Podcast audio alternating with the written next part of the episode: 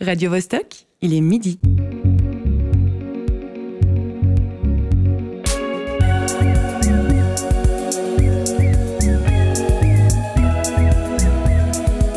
Midi bascule. Tous les vendredis à midi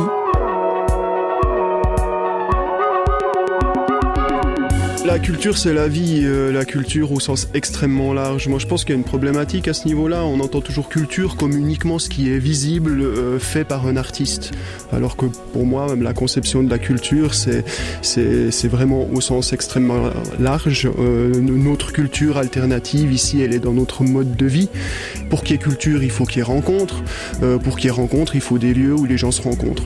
Il est 3 heures du matin à San Francisco où a eu lieu le Summer of Love, un événement qui a fait découvrir au grand public la contre-culture hippie en 1967. Il est 18h en Chine où le dessin animé Peppa Pig est devenu une figure subversive de rébellion contre le régime autoritaire. Et il est midi dans le studio de Radio Bascule, une alternative aux médias conventionnels. Si vous nous écoutez en podcast, évidemment, il est l'heure du jour ou de la nuit que vous avez choisi. La technique est assurée par Alexis Rafaelov et grande première avec nous, Ornella Caponi.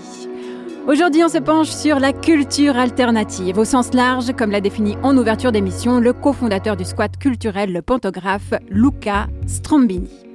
Bien souvent, les artistes qui la pratiquent marchent hors des sentiers battus, certes dans leur création, mais aussi dans chaque facette de leur vie.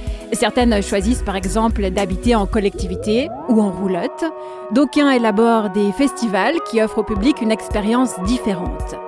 La rebelle attitude concerne autant sa façon de consommer que celle de gérer ses relations. Bref, elle touche la vie dans son ensemble. Est-ce que le choix d'une existence hors norme est praticable sur le long terme? Est-il possible seulement à notre époque d'être alterno en Suisse? Dans les années 80, proportionnellement, Genève était la ville la plus squattée d'Europe. Cette époque est révolue, mais des lieux autogérés existent toujours. Il y a les anciens, comme l'usine ou la cave 12, qui malgré son changement d'espace a survécu, ou les nouveaux comme la Gravière ou le motel Campo. Mais attention, ne deviens pas underground qui veut. Il ne suffit pas de quelques palettes ou de vieux meubles pour gagner cette appellation. Certaines enseignes, surfant sur l'effet de mode, ont adopté un esthétisme sauvage et se retrouvent simplement avec une étiquette de bobo. Chers basculiens et basculiennes, en plein festival de la bâtie, on va éviter cette dernière forme cosmétique et s'intéresser à la forme vive de la culture indépendante. Midi bascule. Marie-Ève Musy. Pour passer cette heure en notre compagnie, nous avons invité dans notre studio la comédienne et clown Maude Fauchère. Bonjour. Bonjour. Tu ouvres la saison 3 de Midi Bascule. Quelle sensation est-ce que cela te procure? Euh, bah, je me, je, me, demande si c'est une bonne idée de m'avoir invité parce que je me sens pas porte-parole de cette culture alternative. Je me suis jamais positionnée comme ça, donc j'étais très étonnée que vous me demandiez. Et donc voilà, vous me direz à la fin si c'était une bonne idée ou pas. Alors en tout cas, avant de se lancer, euh, je te rassure, toute l'équipe ici présente pense que c'est une idée excellente. Tant mieux. Mais on en reparlera après l'émission si tu le souhaites. Au téléphone, nous recevrons le musicien Andreas Fulgosi qui a cofondé et anime des ateliers qui permettent de créer un instrument de musique avec des objets recyclés tels des tuyaux d'arrosage ou des roues de vélo cassées. Nous irons faire un tour avec Lucy Hayden-Benz dans les coulisses du spectacle de merde. Pardonnez-moi d'être grossière, je ne fais que lire le nom du show qui s'annonce euh, assez punk. Évidemment, nous écouterons quelques notes de musique choisies en partie par nos invités. Et à un moment donné, aux alentours de midi 40, je donnerai la parole à Olivier Mota pour 4 euh, minutes. Nous avons déjà l'intitulé de sa chronique depuis mercredi le cynique parangon des alternos. Où est-ce que tu vas chercher tes titres, Olivier?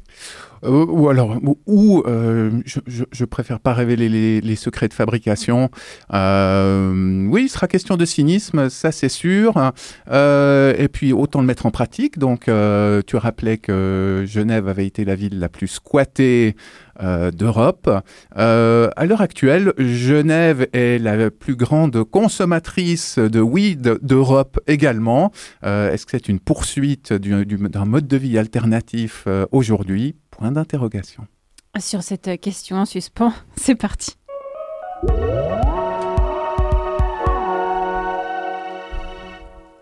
Maude Fauchère, tu as achevé ta formation de comédienne en 2001. Tu travailles depuis avec différentes compagnies indépendantes. Tu as également été formée par le Théâtre des marionnettes de Genève, le TMG, avec lequel tu collabores régulièrement et tu es aussi clown dans les hôpitaux. Avant qu'on se penche sur ta carrière et sur ton mode de vie, tu habites depuis 20 ans dans une roulotte.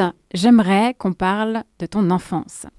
Tu as grandi dans une coopérative où il y avait une vie très collective. Qu'est-ce qu'elle avait de particulier par rapport au modèle traditionnel euh, de foyer?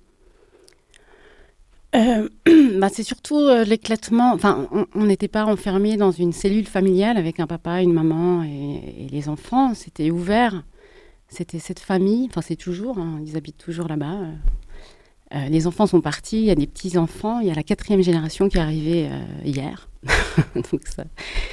Mais Ouais, on est, c'est des familles, c'est nos parents qui ont décidé de se mettre ensemble pour. Euh, quels, avantages est-ce qu'ils y trouvaient? Bah, Leur grande idée, c'était qu'on arrive euh, sur Terre pas avec les mêmes chances. Et comment euh, réduire ça au plus, au, mieux. Et c'est en se mettant ensemble qu'on peut réguler ça le, le, mieux. On vient pas tous de la même classe sociale, on fait pas tous les mêmes études, et donc au final, on n'a pas tous le même salaire à la fin. Et comment réguler ça? Et concrètement, ça veut dire que les gens euh, payaient des loyers en fonction de leur salaire, au pourcentage, euh, comment?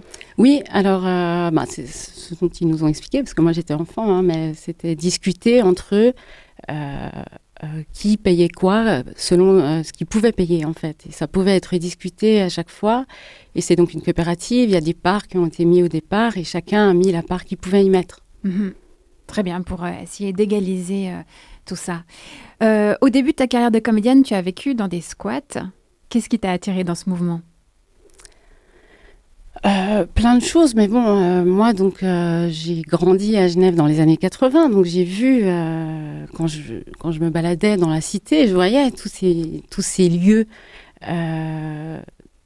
qui étaient pour moi géniaux, ça me faisait envie, c'était la liberté, ils avaient l'air de s'amuser, tout, était, tout semblait possible. Et donc, quand j'ai commencé à sortir en tant qu'ado, ben, j'allais là-bas, en fait. Et euh, je voulais faire ça. Je me disais, quand je serai grande, ben, je ferai ça. Mais qu'est-ce qui t'attirait euh, C'était la liberté, avant tout? Ouais, un sentiment qu'il y avait une place pour chacun. Tu pouvais choisir là où tu avais envie d'être. Euh, il y avait des fêtes qui s'organisaient comme ça. Il y avait plein de bars. Tu pouvais découvrir des choses.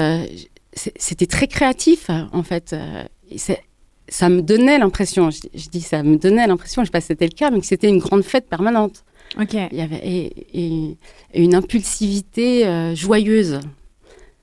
Donc l'énergie. C'est ça que moi j'ai ressenti. Donc tu as envie de ça. Enfin, je, je, regrette que, par exemple, les ados maintenant ils connaissent pas ça. Enfin, les, je me dis mais quel, ennui tous ces lounge bars qui ont l'air la même chose, alors que nous on avait une telle diversité quand on sortait une effervescence euh, et une énergie porteuse. À la disparition des squats, avec un collectif, vous avez investi un terrain pour vivre en roulotte. Tu y résides toujours aujourd'hui. Euh, qu'est-ce que vous recherchiez il y a 20 ans quand vous vous êtes installé Alors, euh, ça fait pas 20 ans que je vis en roulotte. Hein.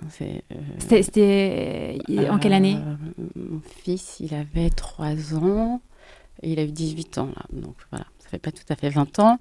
Et puis c'est en construction. En tout cas pour ma part, il y avait des gens qui vivaient déjà en roulotte et c'était leur volonté. Moi, c'était pas ma volonté de base. Je me suis, jamais rêvé de vivre en roulotte euh, en soi. Moi, je voulais vivre avec des gens. Euh, je voulais construire des projets ensemble et euh, justement un peu à la fin de la période squat, on était dans une maison qui était trop petite pour, pour, pour nous accueillir tous, donc on a acheté des roulottes pour agrandir la maison. Ça crée des chambres supplémentaires autour. Et puis après, donc on a cherché euh, comment on pouvait continuer à vivre ensemble. C'était vraiment ça, en tout cas pour ma part, qui, me motivait. Et puis après, il y a eu, euh, on a trouvé un terrain sur lequel on a pu mettre les roulottes. Moi, je n'y suis pas tout de suite allée. Euh, J'étais encore dans un autre squat pendant quelques années, cinq ans, au squat de la Tour, un squat de filles. Euh, et puis après, j'ai été retrouver le père de mon enfant en roulotte. Voilà.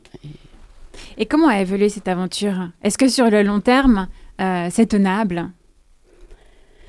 Euh, oui, c'est tenable parce que euh, y est toujours. Euh, moi, moi j'y vis plus à 100%. Il quelques années, j'ai pris un appartement à un moment donné où j'avais plus l'énergie de vivre tout le temps en collectif parce que ça demande beaucoup de disponibilité et d'énergie.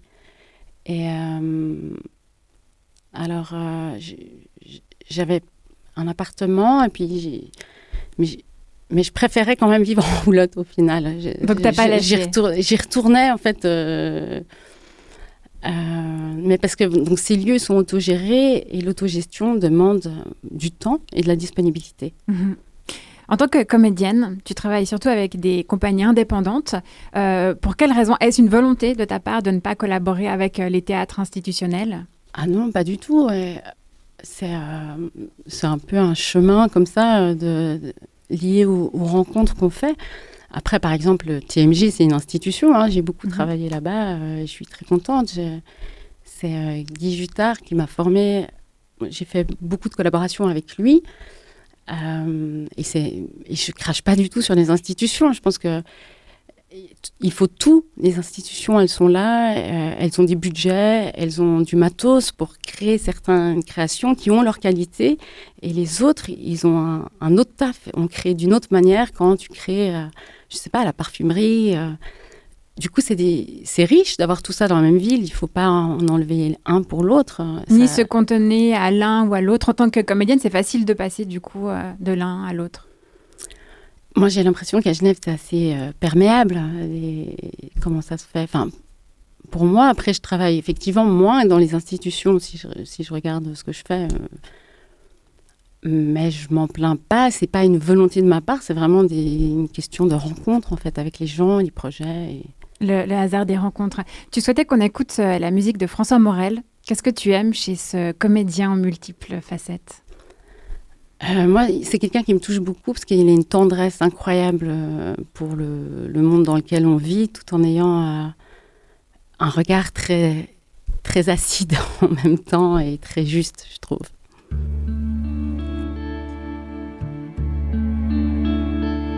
C'est pourquoi qu'on vit, papa. C'est pourquoi qu'on vit. J'en sais rien, mon Wistiti. Je sais vraiment pas. Peut-être pour admirer au 14 juillet le feu d'artifice dans un ciel d'été. Peut-être pour fabriquer un château de sable que la mer va emporter. C'est pourquoi qu'on vit, papa. C'est pourquoi qu'on vit.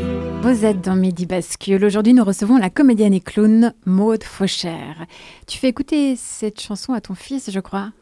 Alors, pas particulièrement cette chanson, mais oui, je disais que c'était. je- je- J'essaie de lui faire écouter François Morel ces temps pour euh, qu'il oublie un peu Henri Dess, parce que ça fait cinq ans qu'on écoute Henri Dess et j'ai reçu plan-plan. genre, Elle est géniale, hein, mais. je- Ça va un moment, Ça quoi. va un moment, voilà.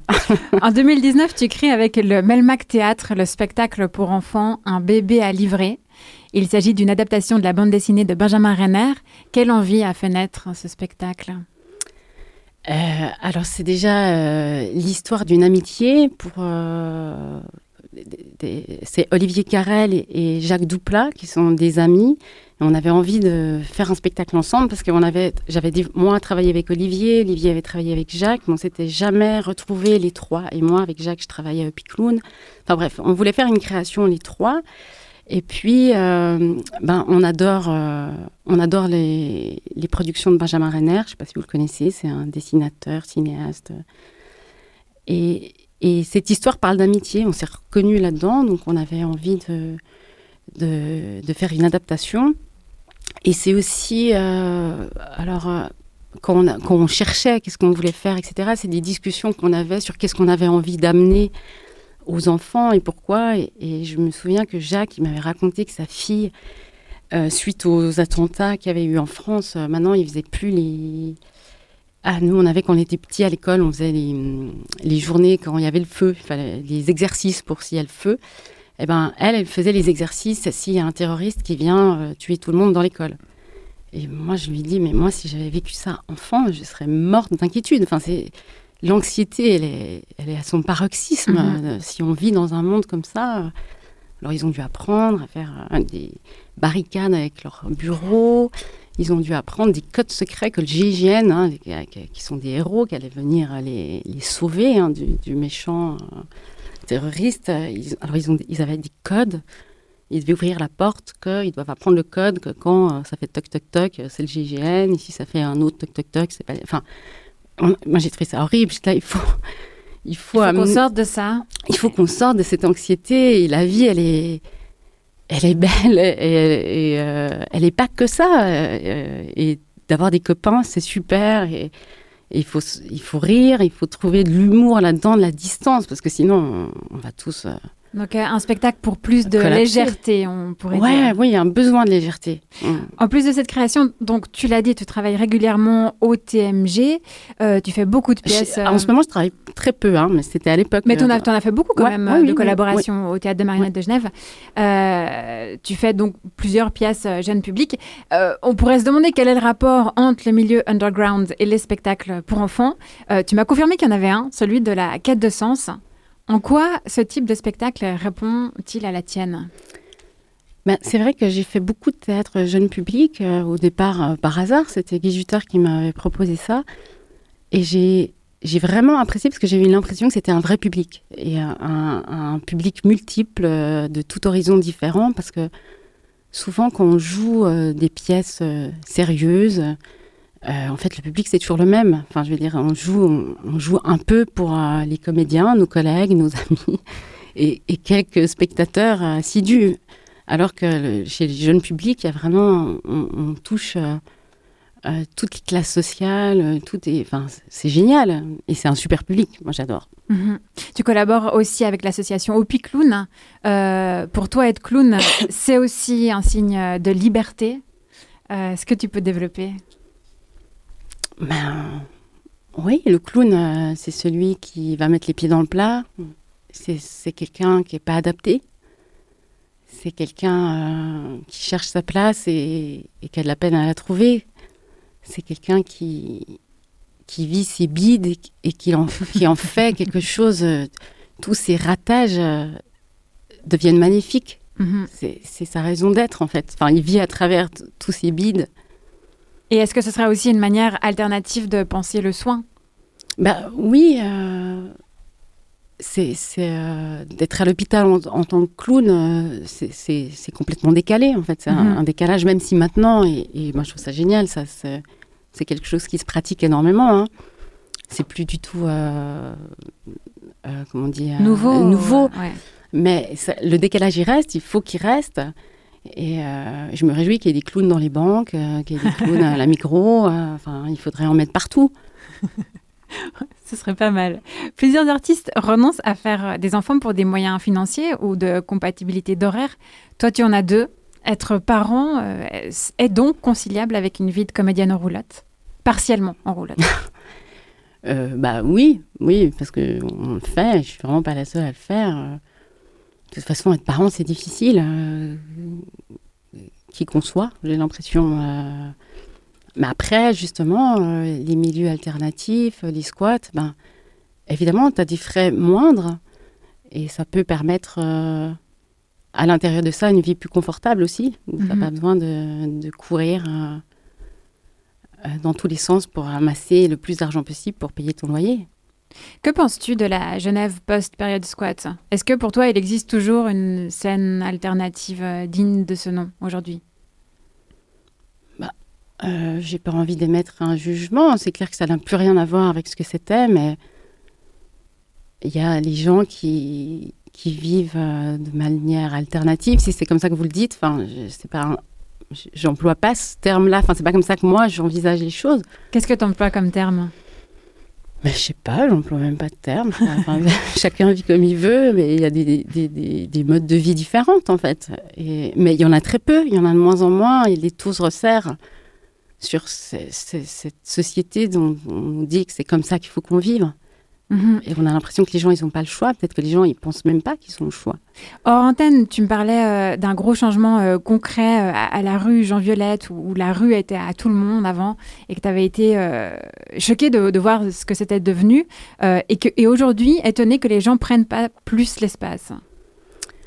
Oui, c'est qu'on est justement, on, on est très, on s'auto-contrôle beaucoup, on, on accepte les normes, parce que même moi, hein, c'est pas un jugement que j'ai sur les gens comme ça, hein, je pense pas être différente, mais des fois on a, on a de la peine à imaginer autre chose. C'est Mhm. ça, et euh, c'est ça, que- c'est pour ça que c'est important euh, qu'il puisse avoir des espaces de créativité totale, parce que pourquoi, je me pose souvent la question, pourquoi les gens, ils, dans tous les parcs qu'on a, ils, ils investissent pas plus les parcs? Pourquoi il n'y a pas les gens en été, quand il y a la canicule, ils, ils vont pas manger dehors? Ils restent chez eux alors qu'il fait 30 degrés.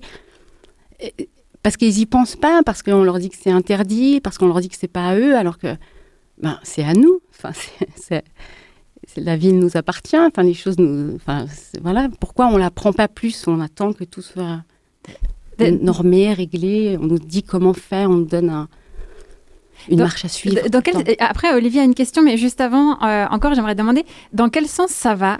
Est-ce qu'il faut forcément euh, un côté alternatif à la base pour devenir artiste? Ou est-ce que le métier d'artiste, par définition, entraîne un mode de vie alternatif plus ou moins poussé euh, selon les caractères? Non, je pense pas. Je pense que on n'a pas besoin d'être un artiste pour vivre euh, d'une autre manière que ce qui est proposé et on n'a pas besoin. euh, c'est pas parce que on vit d'une autre manière qu'on l'a choisi, qu'on a justement peut-être d'autres envies, qu'on est forcément artiste. Enfin, enfin, après, c'est des noms, c'est des appellations. Qu'est-ce que ça veut dire? Mhm. Olivier, tu voulais demander quelque chose? Oui, tu, tu parlais, Maud, à l'instant de, la, de, de- de cette espèce de timidité qu'on a, euh, de, de difficulté qu'on a à imaginer euh, d'autres modes de vie, d'autres d'autres solutions à, à certains problèmes, comme si on avait perdu une espèce de, de fraîcheur enfantine. Et ça m'a fait penser à ce que tu disais du, du public, du jeune public, qui est un super public de par sa diversité. Et je me demandais si pour toi, le, le jeune public, c'était un public, euh, du coup, plutôt facile ou un public au contraire assez exigeant euh, sur le plan de la création quand toi tu dois fournir quelque chose pour un jeune public où, où est-ce que tu places le, le degré d'exigence? Moi, j'ai l'impression que je fais pas vraiment de différence euh, quand on est en création, si c'est un, on imagine que ça va être un jeune public ou un vieux public. Euh, euh, il y a un respect. Enfin, moi, je respecte les gens qui, qui vont venir nous voir. Du coup, j'ai envie, j'ai envie de passer un message, j'ai envie de faire mon travail au mieux de ce que je pense. Quel que soit l'âge qu'ils ont. Et, et que surtout, moi, je rêve de spectacles tout public. Enfin, Je trouve dommage qu'on fasse encore tant de différences entre le jeune public et l'autre public ou un public euh, intelligent et peut-être un autre. Enfin, moi, ce que j'adore, euh, j'ai travaillé dernièrement euh, avec Steven Matthew et qui lui, qui- il fait des spectacles tout public et j'ai adoré ça parce que j'ai, dans la salle, on voyait que les adultes, les ados et les enfants euh, euh, ils prennent pas forcément la même chose, ils n'ont pas la même compréhension, ils ont pas. Mais c'est pour tout le monde, c'est tout public, Mhm. et, et je me réjouis qu'il y ait plus de, de créateurs qui pensent comme ça. Eh bien, moi aussi. On va écouter euh, un groupe de chansons françaises qui mène une vie de bohème. Voici L'homme parle.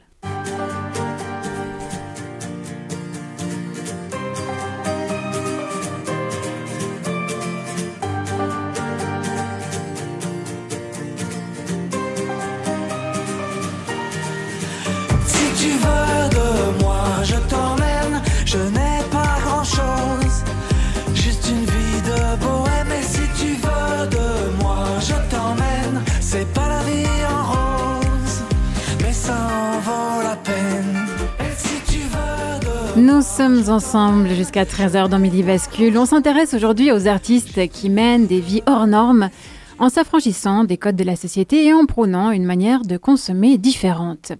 En ce moment, jusqu'au 16 septembre pour être précise, se joue au Forum Mérin dans le cadre du Festival de la Bâtie le spectacle de merde.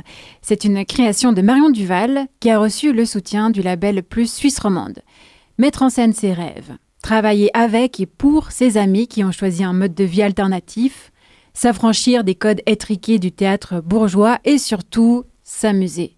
Voici le parti pris de ce spectacle autoproclamé par provocation de merde. Lucie Hayden-Benz nous y emmène. On en a vu des spectacles de merde dans notre vie, en voici un autre. Le titre du spectacle évoque la culture punk. Est-ce que tu penses que c'est un spectacle punk? En tout cas, ça me dérange pas quand les gens le disent, mais j'ai pas envie genre de le dire moi-même. En tout cas, bravo à tous, on a réussi à vivre jusqu'ici. Je me suis dit que j'ouvrais la scène à mes amis parce que je les trouvais déjà d'une part spectaculaires et puis qu'en plus je pensais que c'était quelque chose qui pouvait leur faire du bien et faire plaisir. J'avais eu envie de proposer une célébration de, de ce qu'ils sont, de leur forme de vie, de ce qu'ils ont choisi de vivre. Et on a eu envie de faire ça ensemble, quoi. On célèbre notamment, par exemple, l'amitié. Les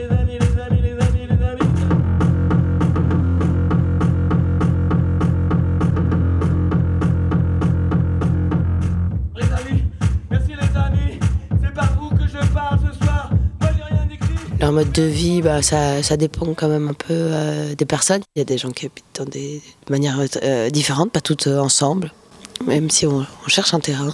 Moi j'allais en free party quand j'étais adolescente et puis j'avais une certaine fascination pour les gens qui avaient choisi un peu de sortir du cadre et puis qui le revendiquaient. C'est plutôt des, des gens qui ont choisi certaines manières de vivre mais qui peuvent être issus de milieux aussi très différents. Alors ma mère, elle m'a toujours dit qu'il faut que je croque la vie à plein dents. C'est ce que je fais maintenant.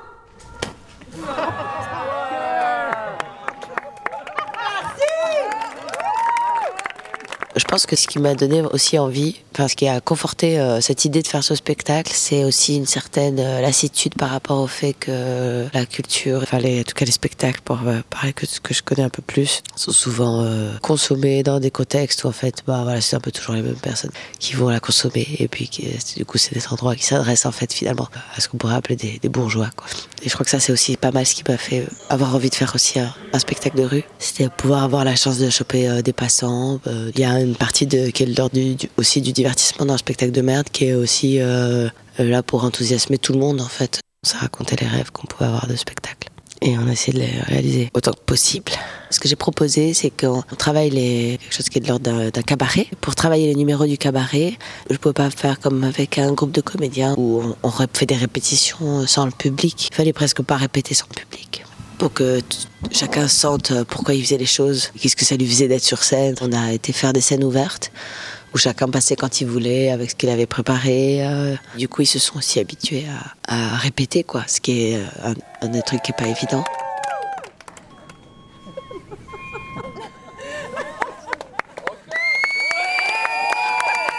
On n'a pas écrit euh, une charte ou quoi, mais euh, bah, il y a le texte que je dis au début sur lequel euh, on peut être d'accord, par exemple, pour la dépénalisation du camping sauvage. C'était un thème qui touchait déjà tout le monde, mais c'est voilà, c'est pas pas un projet politique, c'est des, petites idées. Sinon, on a, tous bien envie de s'amuser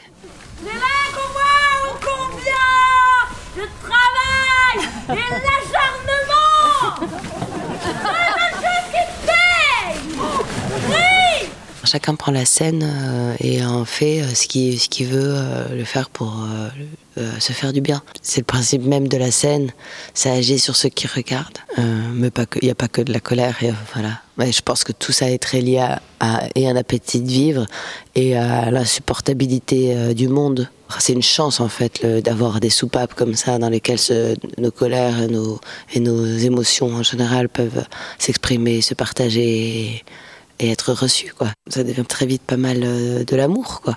Parce que en fait ça fait du bien de, je pense même comme spectateur, de voir qu'à travers, à travers eux, à partir du moment où on se relie à eux, on se pose plus la question de savoir si c'est bien ou, ou pas bien ce spectacle. J'ai fait ce que j'ai pu avec cette vie qui a tourné comme ça, j'ai pas l'impression d'avoir eu tellement le contrôle. La vie n'est facile pour personne. Par exemple, mon grand frère m'a dit gogo les marrons Marion peu avant sa mort, dans une clinique psychiatrique, surdosé par un médecin psychiatre, étranglé par clé d'étranglement. Je dis les choses, je donne la source de, pourquoi je voulais aussi faire ce spectacle et je voulais le faire avec eux, mais aussi je voulais faire quelque part aussi avec mon frère, qui est quelqu'un qui a été euh, très stigmatisé. Que, ben, comme c'était mon grand frère, ça a été fondateur sur ma manière d'apprécier les gens et de les, et de les aimer.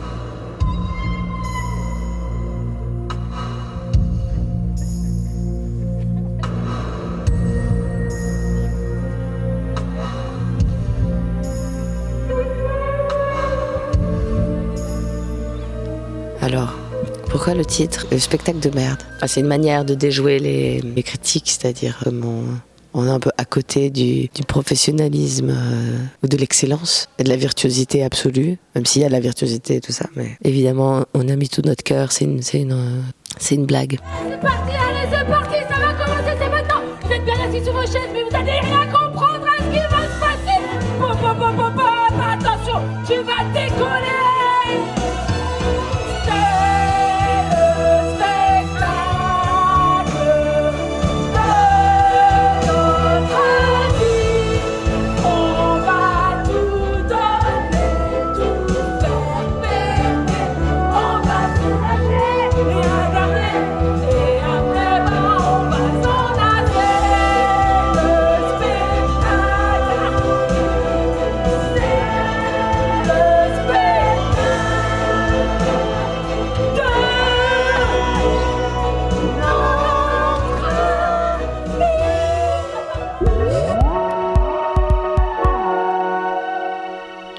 Maud Fauchère, tu as vu ce spectacle, je crois. Qu'en as-tu pensé? Alors moi j'ai adoré. J'ai vraiment, euh, j'ai passé une excellente soirée. euh, euh, on m'avait dit que c'était long. je suis allée le soir où il pleuvait. je me suis dit oh là là, j'y vais, j'y vais pas. Mais vraiment, je, remercie tous ces gens d'avoir été aussi généreux. Et, et ça me fait plaisir. C'est ce que je disais après. J'ai pu parler un peu avec eux. et je disais mais pour moi c'est nécessaire. C'est nécessaire d'avoir aussi ça. Évidemment, il faudrait. C'est, ça donne un souffle, c'est, joyeux, c'est, ces gens, euh, moi, ils me touchent, ils me font rire, hein, c'est des clowns. Ils ont, ils ont tenté des choses, mais c'est beau de tenter. Enfin voilà, tu tentes, euh, et euh, c'est ce qu'on fait tous en fait, mais dans différentes formes. On retrouvait euh, des éléments que tu as mentionnés euh, dans ton interview plus tôt, l'importance des amis, vouloir euh, jouer aussi pour un public plus large, pas seulement bourgeois ou quoi. Est-ce que il y a un ou plusieurs autres points qui t'a particulièrement parlé dans ce reportage? La scène liée à l'appétit de vivre, dit Marion Duval, tu partages ça? Oui. Mais moi, j'ai été très touchée. Et c'est vrai que je, je la rejoins. Dans l'interview, on n'entend pas, mais sur scène, au début, quand elle parle de sa charte, elle dit on fait ça aussi pour notre santé mentale. Et euh, je pense que des fois, euh, cette société, elle est très aliénante. Enfin, on essaye tous de se débattre là-dedans. Euh, on y arrive plus ou moins bien. Il y a des jours, c'est plus ou moins facile ou pas facile. Et que, en tout cas, moi, quand je vois une proposition comme celle-ci, elle me fait du bien. et, et ça me détend et ça me, ça me fait du bien à ma santé mentale parce que des fois, je trouve ça dur. Olivier, a priori, ce style de spectacle euh, n'est pas trop pour toi? Oh, ça, ça, ça pourrait. Moi, je, je ne l'ai pas vu, j'avoue. Mais c'est vrai que à l'écoute du, du reportage de Lucie, on est frappé par la générosité, par, euh, par l'énergie qui se dégage de, de tout ça. Euh, maintenant, euh, c'est- vrai que j'ai j'ai sans doute un peu un mauvais esprit, mais il y a, il y a deux choses, deux, deux tensions, deux contradictions qui m'ont frappé. Euh, tout à la fin, quand on entend cette chanson, c'est le spectacle de notre vie, on va tout donner. Moi, j'entends euh, une espèce de langue managériale. On va tout donner, on va devenir la meilleure version de soi-même. C'est un discours, ouais, à mi-chemin du, du managérial et du développement personnel euh, qui ne qui ne cadre pas tout à fait pour moi avec l'esprit punk. Euh, et euh, c'est une noble ambition de vouloir viser un public euh, qui ne soit pas euh, cet insupportable public bourgeois.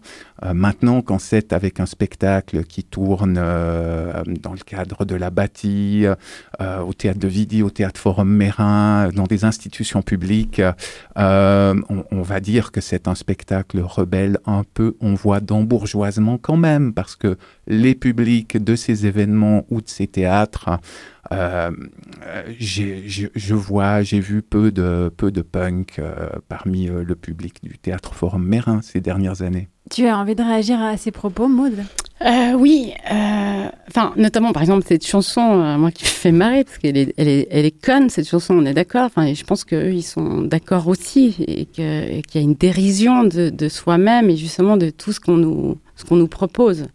Dans cette société où tout doit être beau et on doit réussir sa vie absolument et, et euh, on doit faire du yoga et arrêter de manger de la viande. Enfin, je veux dire, on est, on est tous d'accord là-dessus. En tout cas, moi, j'y vois. Moi, ça m'a fait marrer parce que c'est euh, une mise en abîme euh, hyper bien. Après, quant à la récupération, bah, moi, je crois qu'on est dans un pays hyper riche. On a cette chance-là, il faut le reconnaître. On ne va pas jouer aux pauvres non plus. Et donc, il faut prendre l'argent là où il est. Et si on peut le donner à ces gens-là, eh ben, c'est super. Enfin, je veux dire, moi, j'ai pas de problème moral avec ça. Et il est exactement midi 38, euh, l'heure d'aérer nos cerveaux avec quelques notes de musique. On écoute la lausannoise Delia Mechlir et son titre Dirty Colors.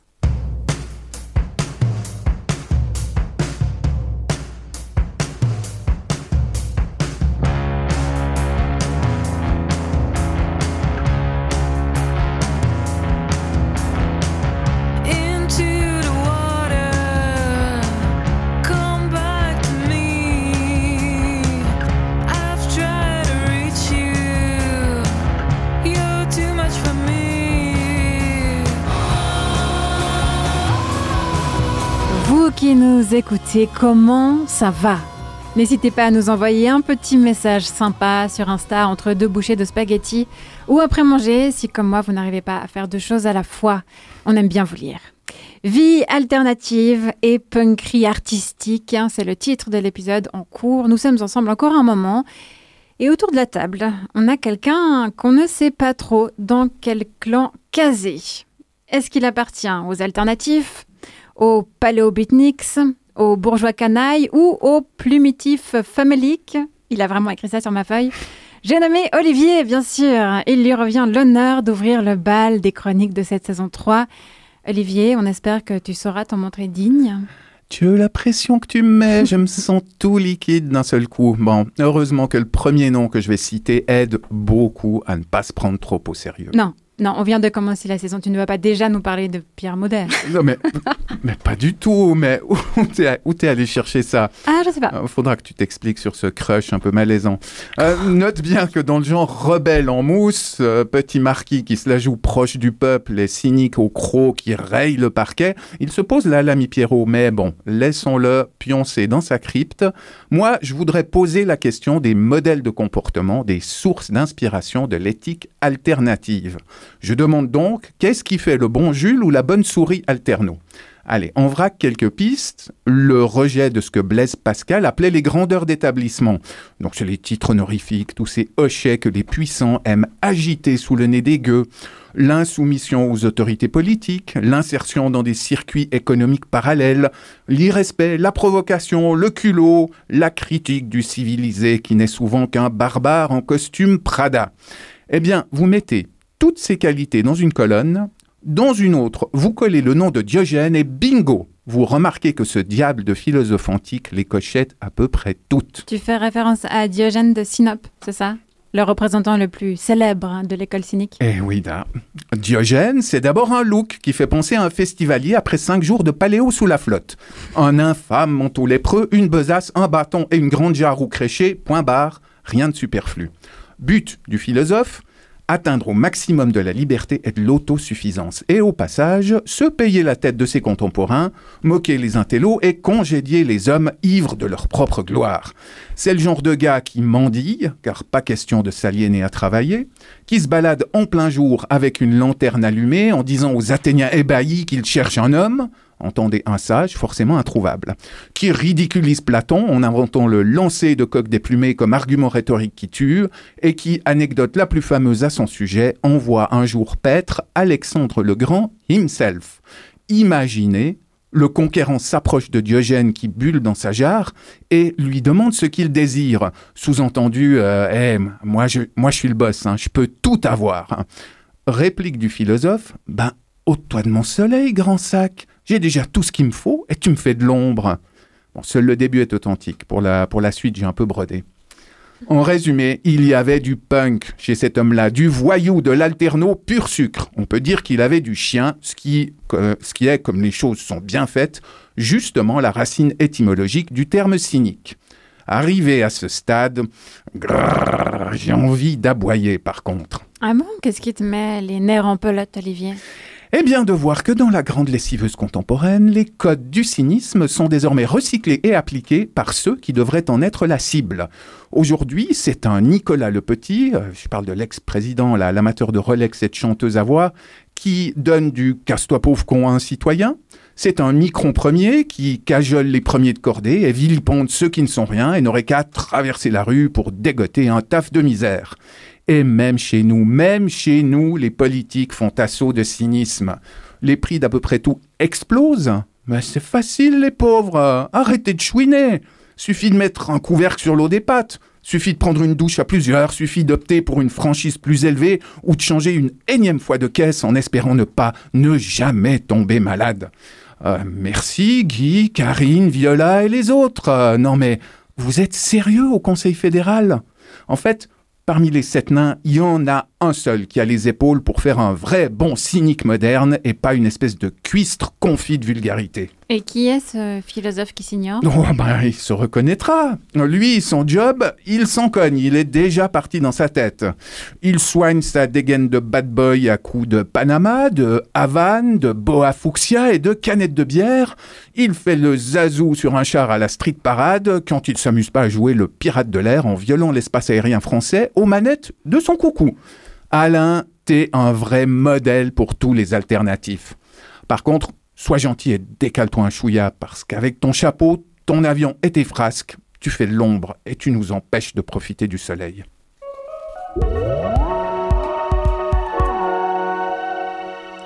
Merci Olivier. Avec plaisir. Maude, que penses-tu de la liste d'Olivier qui répertorie les, les critères pour reconnaître un ou une euh, alterno? La provocation, le culot, l'impertinence, la critique du civilisé. Est-ce qu'il a oublié euh, un ou deux éléments? Le pull à capuche. Ah. Pas faux. Est-ce que tu as envie d'ajouter quelque chose euh, Non, mais oui, bah, comme dans tout. Il y a, dans, dans ce milieu-là, il a- aussi ses normes et, ses- et il demande certaines choses. Après, euh, ça reste, on est tous des humains et en fait, euh, on essaye tous de trouver sa place dans ce monde et c'est pour tout le monde compliqué. Dans quelques instants, on reçoit un, un musicien qui a un côté diogène, puisqu'il garde des objets cassés ou vieux qu'il recycle ensuite pour en faire des instruments. Notre invité s'appelle Andreas Fulgosi. Avant de prendre son appel téléphonique, on écoute un extrait d'un morceau de jazz improvisé dont il est l'interprète.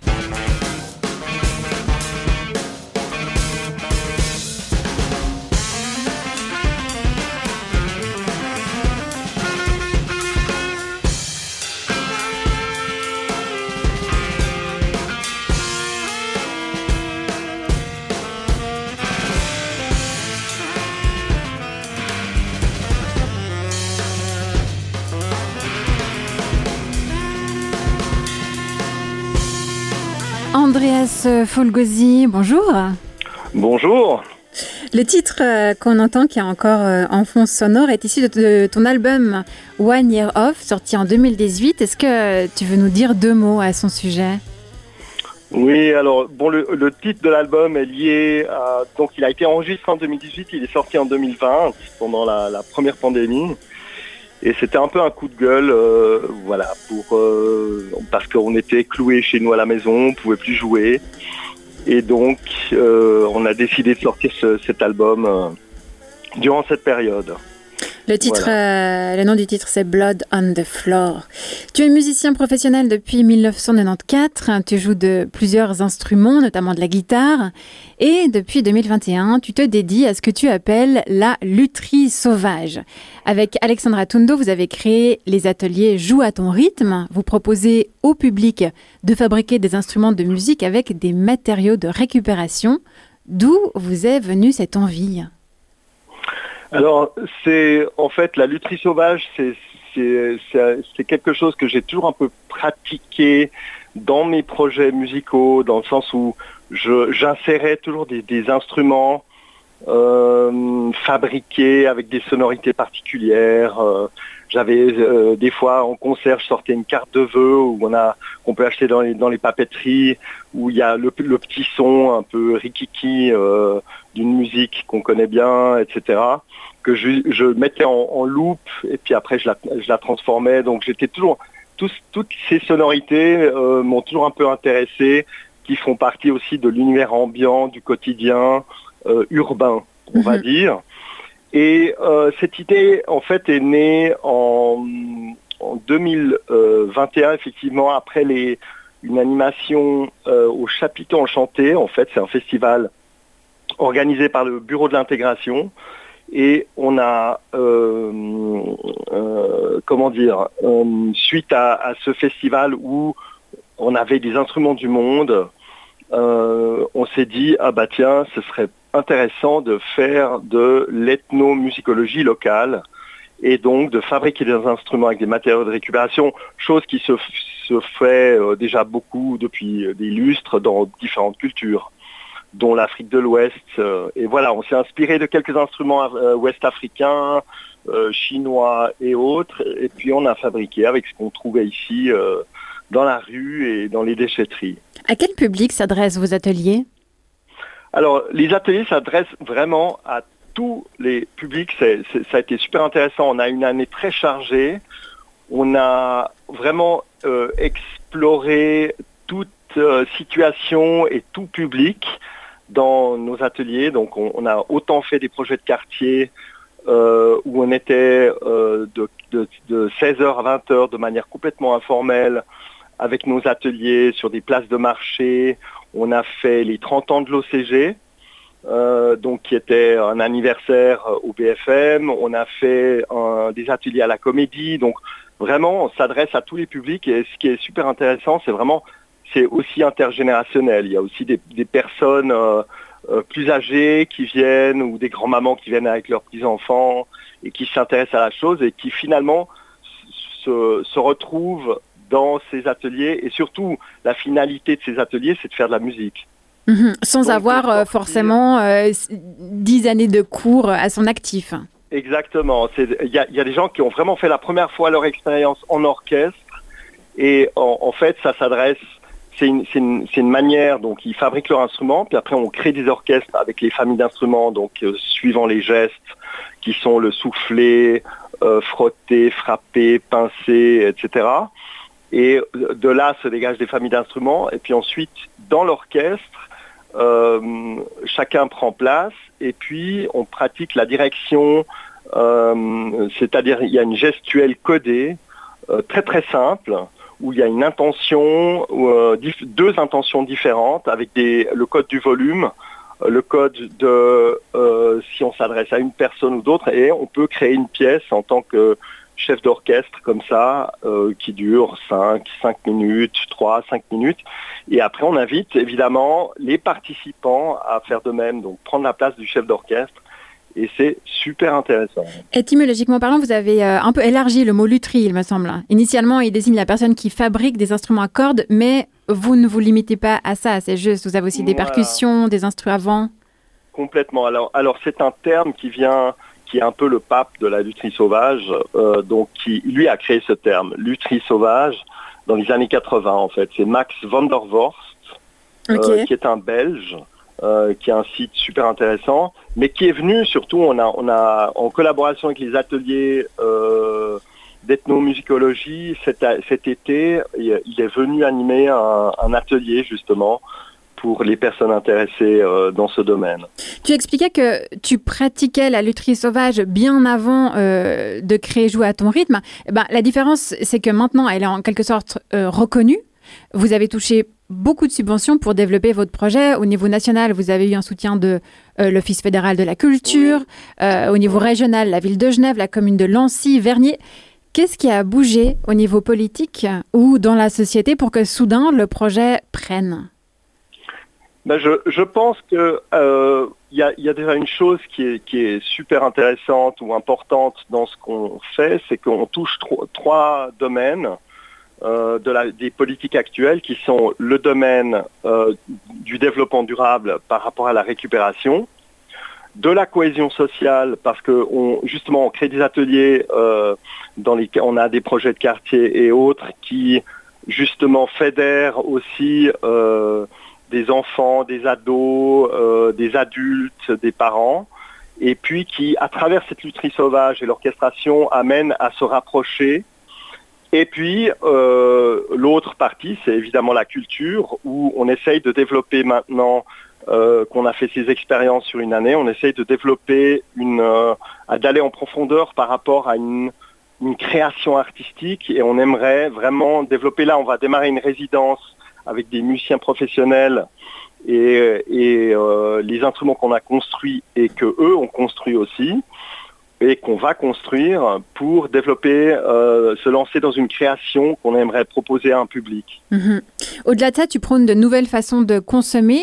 Tu as créé un festival à Gento le premier week-end de septembre où tu cassais les codes habituels, notamment dans l'implication du public.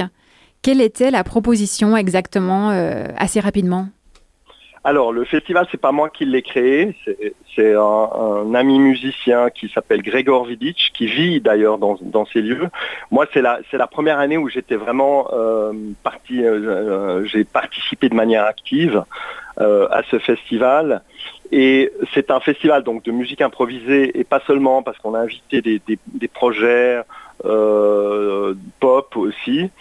Et puis c'était voilà c'était un, festival sur deux jours qui, euh, qui aurait le, désir profond de fédérer euh, un public dans une autre manière de consommer la culture, c'est-à-dire à travers, ça existe déjà et ça existait dans, les années 70 et plus, mais euh, de revenir vers une consommation ou plutôt une participation dans l'action culturelle qui serait de, au lieu de payer une place euh, de concert et on, vient au concert à 8 heures et on s'en va à 9 heures, ben on est là, on participe, on peut aider, on amène de la nourriture, etc. Et puis c'est un festival où euh, voilà, on a 5-6 concerts qui se suivent et le public se rencontre. Donc c'est aussi une possibilité de donner à différents milieux euh, de se rencontrer, chose qui ne se fait pas quand on est dans un festival où on a payé sa place.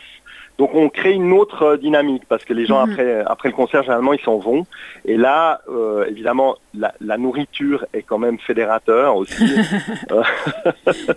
donc c'est un bel appât pour créer une autre dimension. Le, on pourrait dire que le public rentre un peu dans la vie d'un musicien ou d'une musicienne. Exactement et les musiciens sont là sont pas forcément dans un backstage euh, euh, à disparaître après le concert. Ils sont là euh, avant, après. On peut les questionner sur leur manière de travailler, de composer. Concernant euh, l'actu de Joue à ton rythme, euh, vous serez le 17 septembre à l'arrivée du Tour de Romandie féminin à Nyon de 10h à 15h avec une orchestration, une orchestration en récup spécifiquement autour du vélo. À quelle oui. adresse, quel est le site où euh, les gens euh, peuvent aller se renseigner s'ils sont intéressés par vos ateliers? Alors je pense que sur le site, je crois qu'il y a un site roman de, enfin du Tour de Romandie féminin. sinon, il faudrait aller sur la commune de Nyon. Et puis il y a l'emplacement géographique. Euh, et, et, plus euh, généralement, pour avoir des informations sur ce que vous proposez sur Joue à ton rythme, tout attaché, euh, sans point espace, CH. sans point, point .ch. Exactement. CH, exactement. Ouais. Ouais. Merci beaucoup, euh, Andreas Folgosi, pour cet appel. Oui, je te remercie beaucoup. Avec plaisir. invité. Avec plaisir. Et puis, euh, un bel après-midi. Un bel après-midi à toi. Salut. Merci. Au revoir. Au revoir. Maude, euh, une dernière question euh, euh, avant de conclure cette émission assez vite. Tu n'es pas sur les réseaux sociaux, tu n'as pas de site internet. Comédienne, c'est un, un, métier public où les spectacles doivent être vus, il doit y avoir de l'affluence. Est-ce que être rebelle dans sa communication ne pose pas problème? Bah, J'espère pas, enfin, vous m'avez trouvé, donc j'imagine que c'est pas aussi compliqué que ça. Et c'est juste que moi, je, je me sens pas. Euh, j'ai pas envie de participer à ça. C'est pas. Euh... Mais tu as toujours travaillé. Il n'y a pas eu d'interruption. Non, j'ai eu la euh... chance. J'ai eu beaucoup de chance de toujours travailler avec des gens super. Donc, euh, j'espère que ça va pas s'arrêter pour ça. ouais, je me sens très loin de tous ces réseaux sociaux, ces vitrines. Enfin, j'ai l'impression que c'est des vitrines. Mm -hmm. Et j'ai pas envie d'être en vitrine. Je fais un travail très concret. Les gens peuvent venir me voir, enfin mmh. nous voir. Euh, je, je suis pas seule. Et donc euh, voilà, s'ils aiment mon travail, si, c'est des rencontres en fait. Voilà, c'est des rencontres. Ouais. Alors, il paraît qu'on se rend compte beaucoup maintenant euh, dans ces vitrines, mais moi, je le fais pas. euh, Pour l'instant, ça me manque pas. Donc euh, les mots qu'on retient euh, de l'émission d'aujourd'hui, euh, Olivier, les amis, beaucoup, euh, sortir de la société aliénante. Un dernier pour la route ou on lance euh, l'extro? Euh, Vas-y, balance la sauce. Merci beaucoup, Maud Fauchère, d'avoir partagé ton expérience avec nous. Bah, merci. Merci à Andreas Fulgosi pour son téléphone tout en récup. De l'équipe, vous avez entendu Olivier Mota. Le reportage était signé Lucie Hayden-Benz. La régie est assurée par Ornella Caponi et Alexis Rafaeloff. Chers basculiens et basculiennes, si vous avez envie de nous laisser votre avis sur l'émission ou ajouter votre idée punk au débat, nos réseaux sociaux sont là pour ça. Nous vous, nous vous invitons à nous écrire. La semaine prochaine à la place se tiendra Olivier Mota pour une réflexion sur la lecture rapide. Avons-nous affaire à une arnaque ou à une bénédiction? D'ici là, je vous souhaite de prendre du temps pour vous et de basculer agréablement dans le week-end.